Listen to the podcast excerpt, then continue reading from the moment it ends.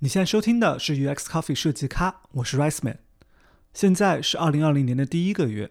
，UX Coffee 这档节目也已经做了快四年了。在新的一年里，我们希望给你带来更多的分享和故事。为了让我们的团队可持续的运营下去，我们想尝试一次付费内容计划。我们都知道音频可以传递语言的温度和情感，这也是为什么我们一直立足于播客这个形式。但我们也清楚的知道音频的缺点。音频难以保存，没有办法回溯或是搜索，而文字却正好可以补足音频内容的缺点。所以，我们决定把长达几个小时的音频采访，在做成一期播客的同时，也精编成一篇文字稿。而这篇精编的文字稿，就是我们第一次对付费内容的尝试。所以，从今天开始，如果你想要阅读或是收藏这期节目的精编文字版，你可以在这期节目的 show notes 里找到这个文字版的链接。点击这个链接会带你去到我们在冲压平台上的主页，在那个页面上，你可以点击十元单独解锁，然后通过微信或支付宝付费就可以解锁文章了。在今年，我们之后的播客节目也会做这样的付费内容尝试，希望大家能多多支持。你们的支持会让我们更好的把这个节目做下去。好，广告时间结束，现在就让我们进入二零二零年的第一期节目吧。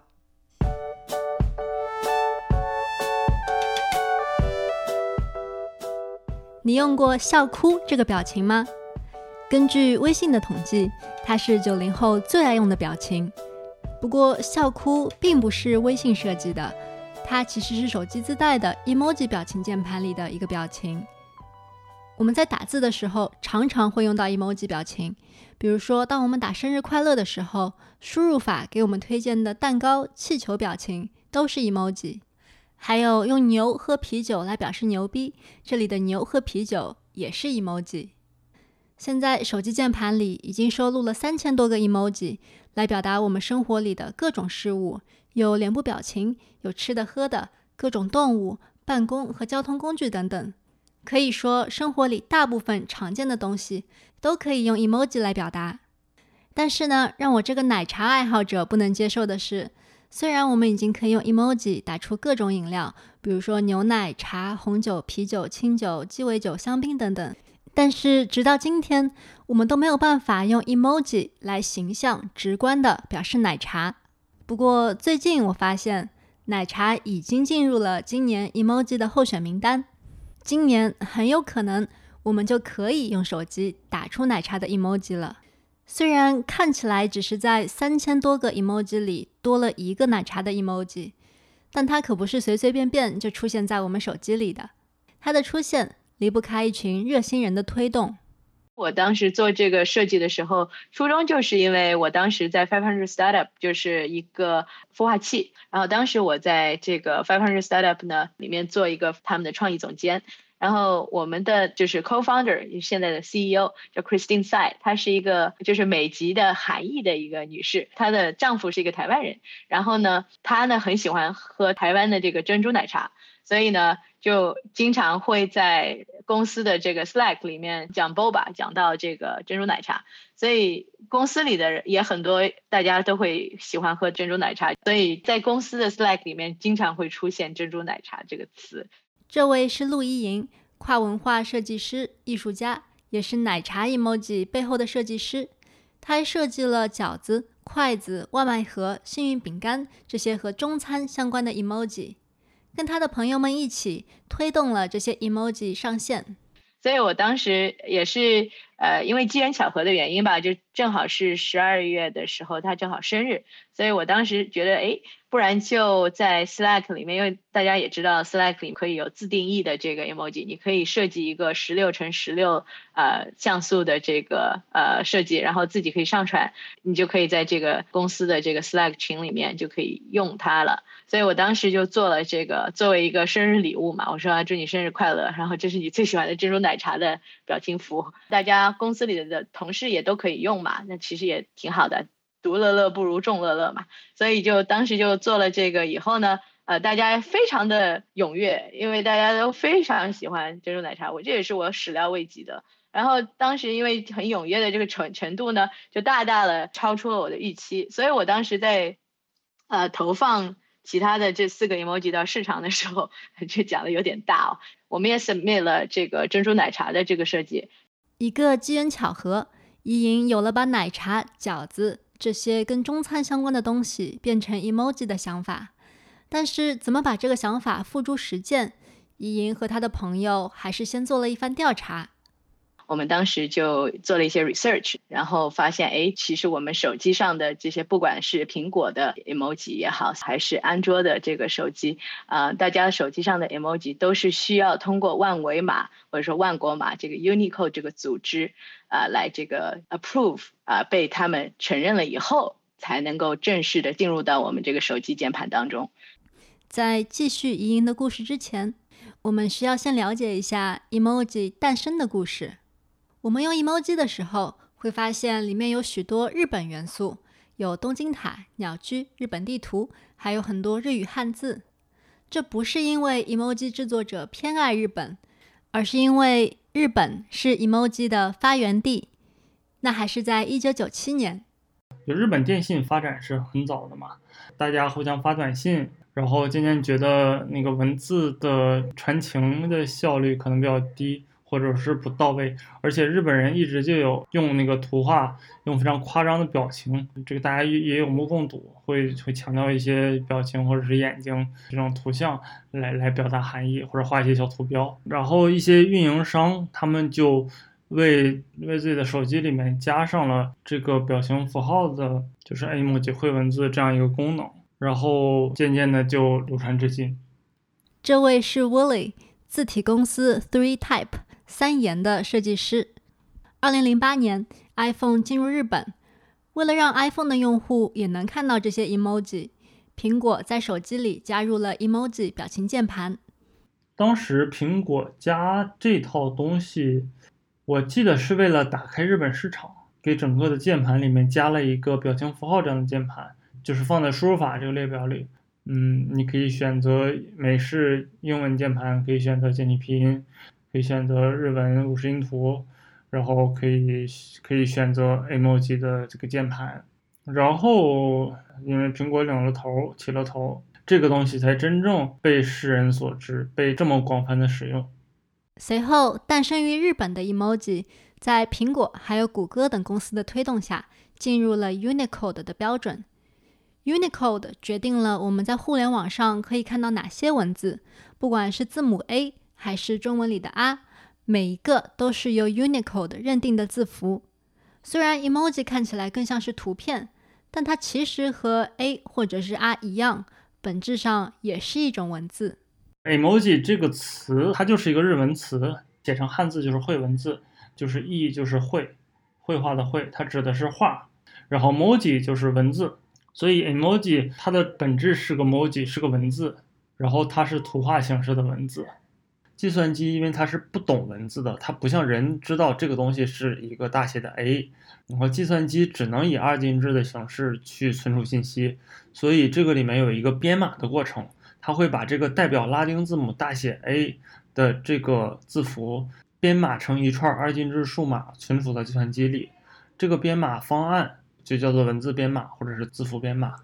那现在最流通的编码方案就叫做 Unicode，中文翻译叫万国码或者统一码。Emoji 它作为一个文字，它在 Unicode 里面是有编码的，所以，哦，我从键盘里输入一个文字，输入给电脑，其实就等于把这段二进制的编码告诉电脑，然后电脑在不同的平台上用这个平台上面的字体去显示这个 Emoji。那可不可以说 Emoji 本质上就跟你，呃，用键盘打一个 A？或者是你打一个中文的啊，就没有什么区别，它就是一个文字符号的感觉。是的，是的，没有任何区别。所以如果你要申请，你想要提 proposal 新的 emoji 的话，你首先需要让这个 Unicode 的这个委员会，让 Unicode 的这个系统为这个 emoji 新开辟出一块编码，也类似新挖一个坑，给它留一个位置。所以，如果你想要让自己喜欢的 emoji 成为一个正式的字符，在互联网上可以流通，让所有人都能看到，就需要提交一份申请，交给 Unicode 里专门负责审核 emoji 的一群人。这群人来自苹果、谷歌、华为等互联网公司。伊英和他的伙伴们向 Unicode 提交了奶茶、饺子等等 emoji 的申请，而在这之前，申请主要来自那些大公司。所以，作为最早的个人申请者之一，怎么写好这份申请，伊英和他的朋友们费了一番功夫。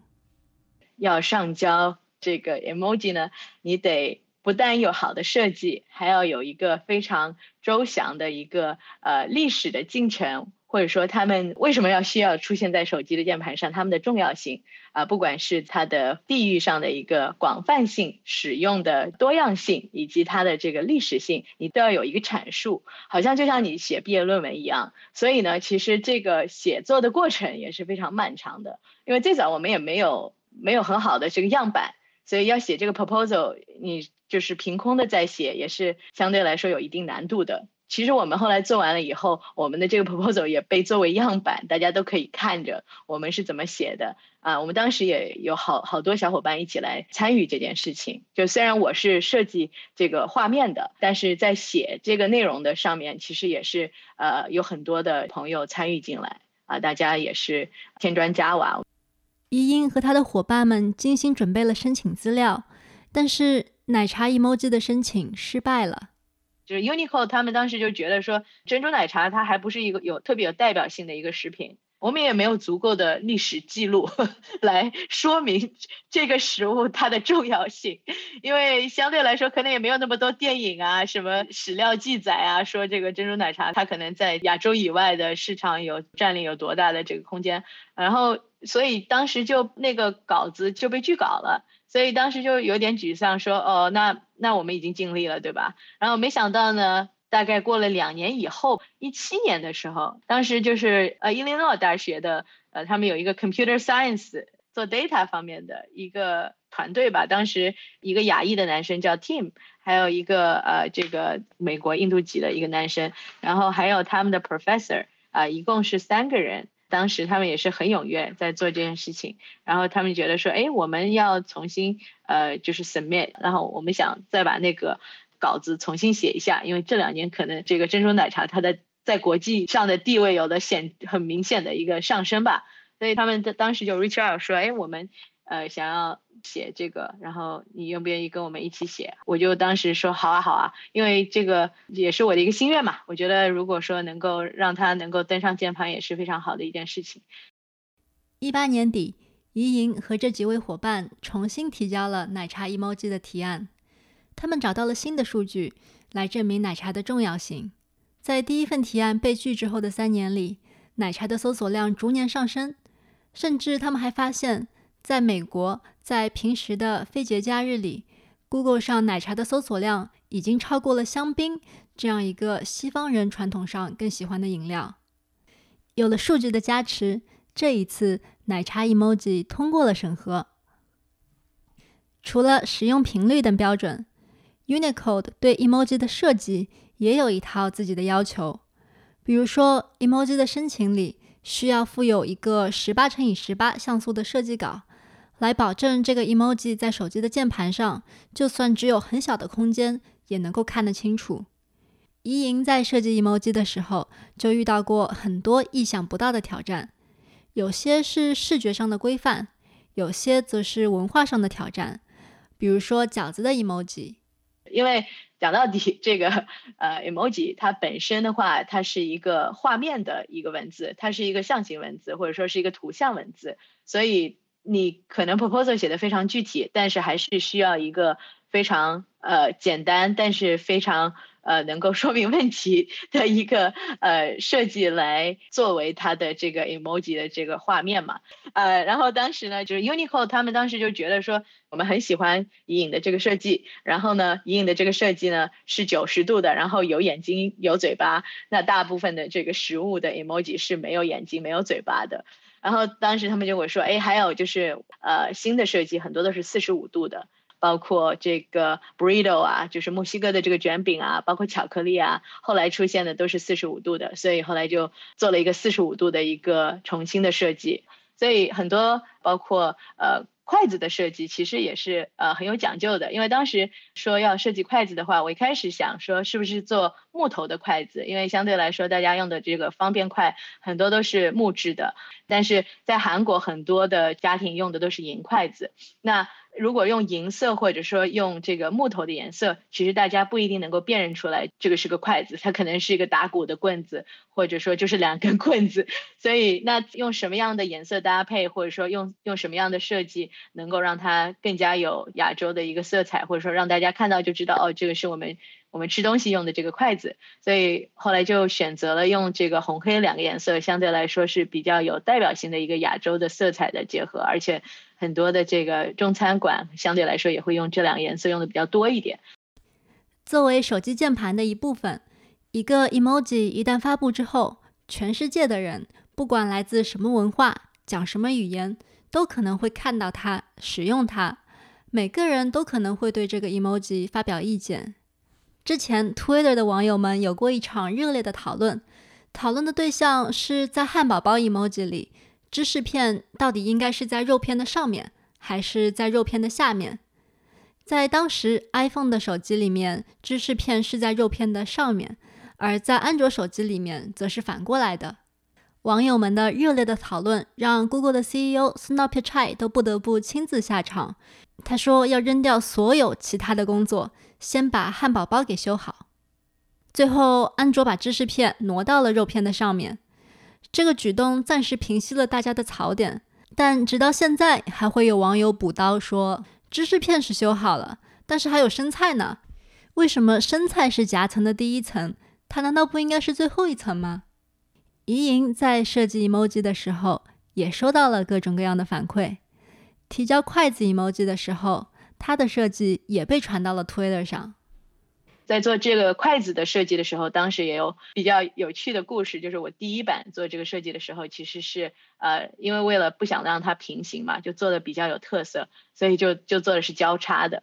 啊。然后当时就是很快的就收到了这个台湾的一个文字的一个研究的一个专家啊，Bobby 他的一个回应，他说：“哎，这个筷子其实不应该做交叉的设计。”啊，你做交叉设计，这是在日本和中国是非常不礼貌的啊。然后我想说，哎，我是在中国出生长大的，我怎么一点都不知道这件事情？后来才发现，就其实呢，这个是大有讲究的，而且在传统的这个中国文化和呃很多的这个传承里面，呃，的确是不是特别合适的。所以后来又把筷子做成相对平行，但也不是完全平行的一个设计。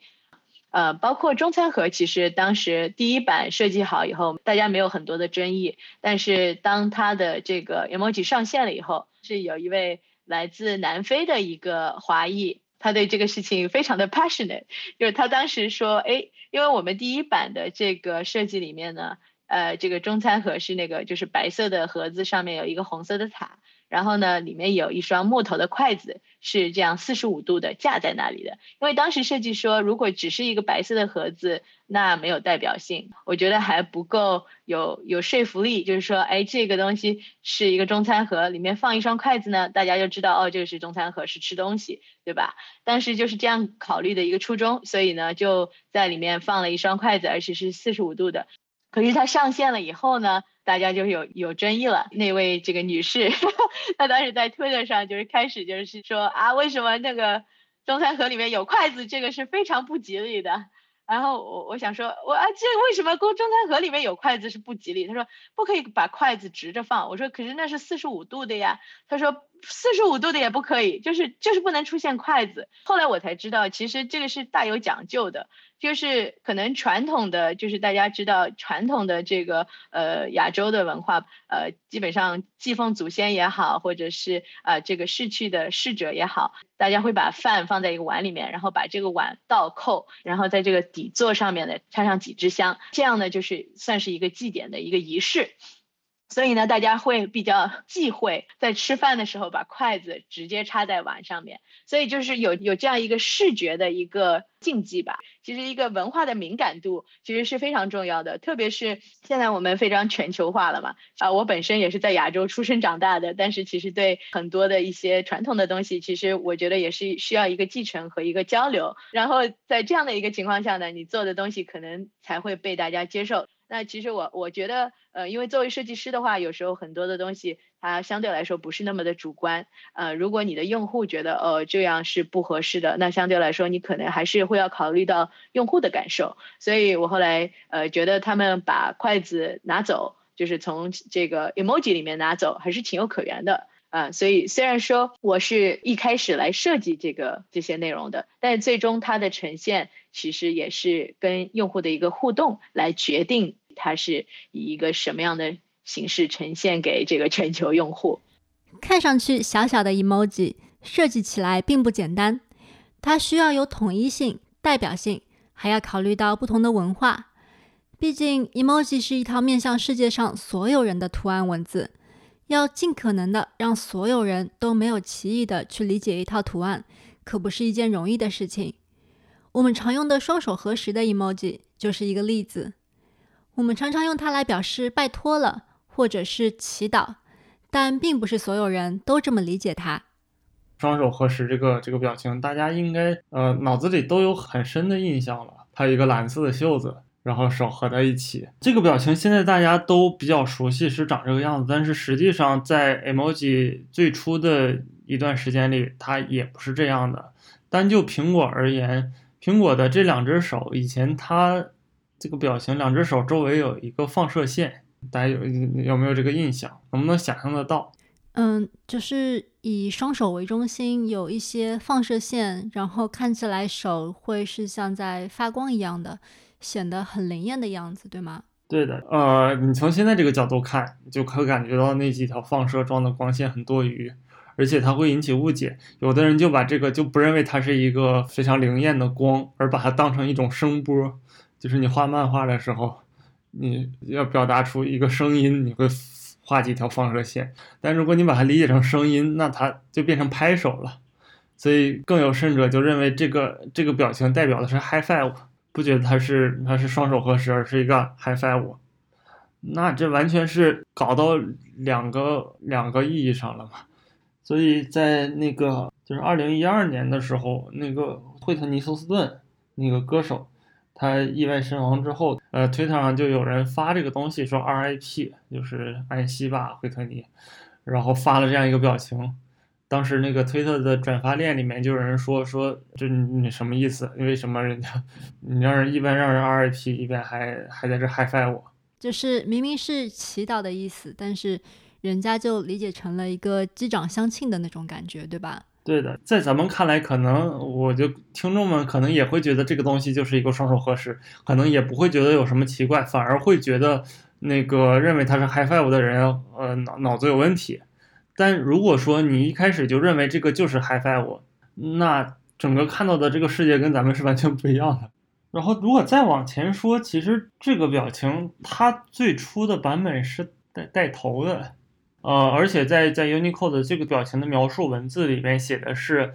man with folded hand，就是双手合十的人，它的中心语是个人，而并不是这个手势。因为这个 emoji 最初这个表情表达的含义，其实是日本文化里面的双手合十这样一个动作。其实它通常用来表达的是拜托啦，或者是多谢这种。所以在最初的版本，他这个人也是呃双目紧闭，然后低着头，非常诚恳在请求你的感觉，而并不是现在我们常用的祈祷或者是说那个祝安息这种这样的一一个语境。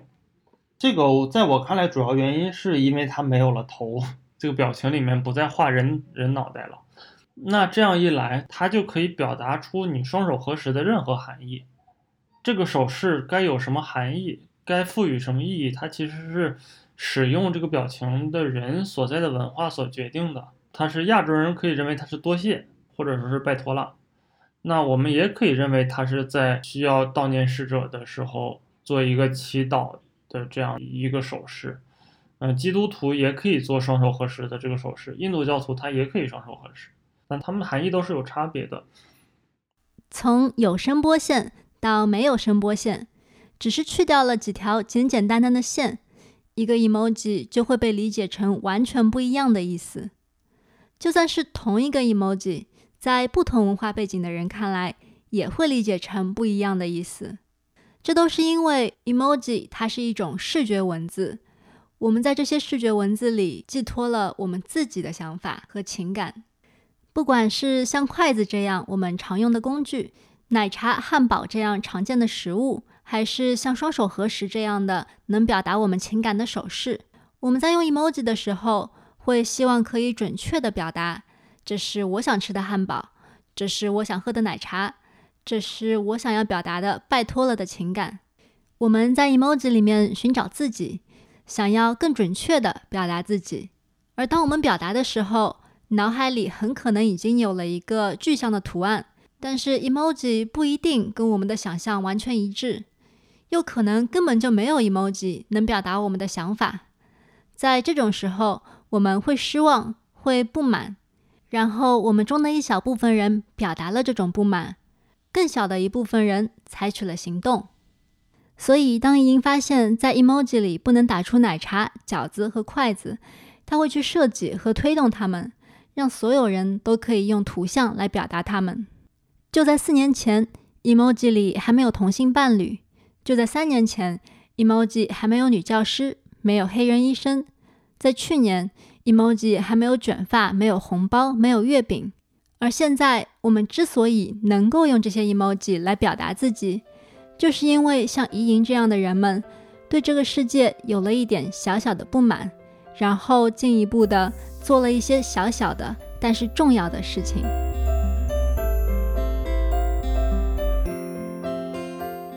为了让更多人能够用 emoji 表达自己，在 emoji 里看到自己，怡英和他的伙伴们创立了 Emojination，一个所有人都可以提交 emoji 的网站。就算不会做设计也没有关系，只要你的想法足够好，他们会给你找设计师。现在你也可以提交申请。让你在意的事物出现在全世界的键盘里。所以，如果你可以设计一款 emoji，你会设计什么呢？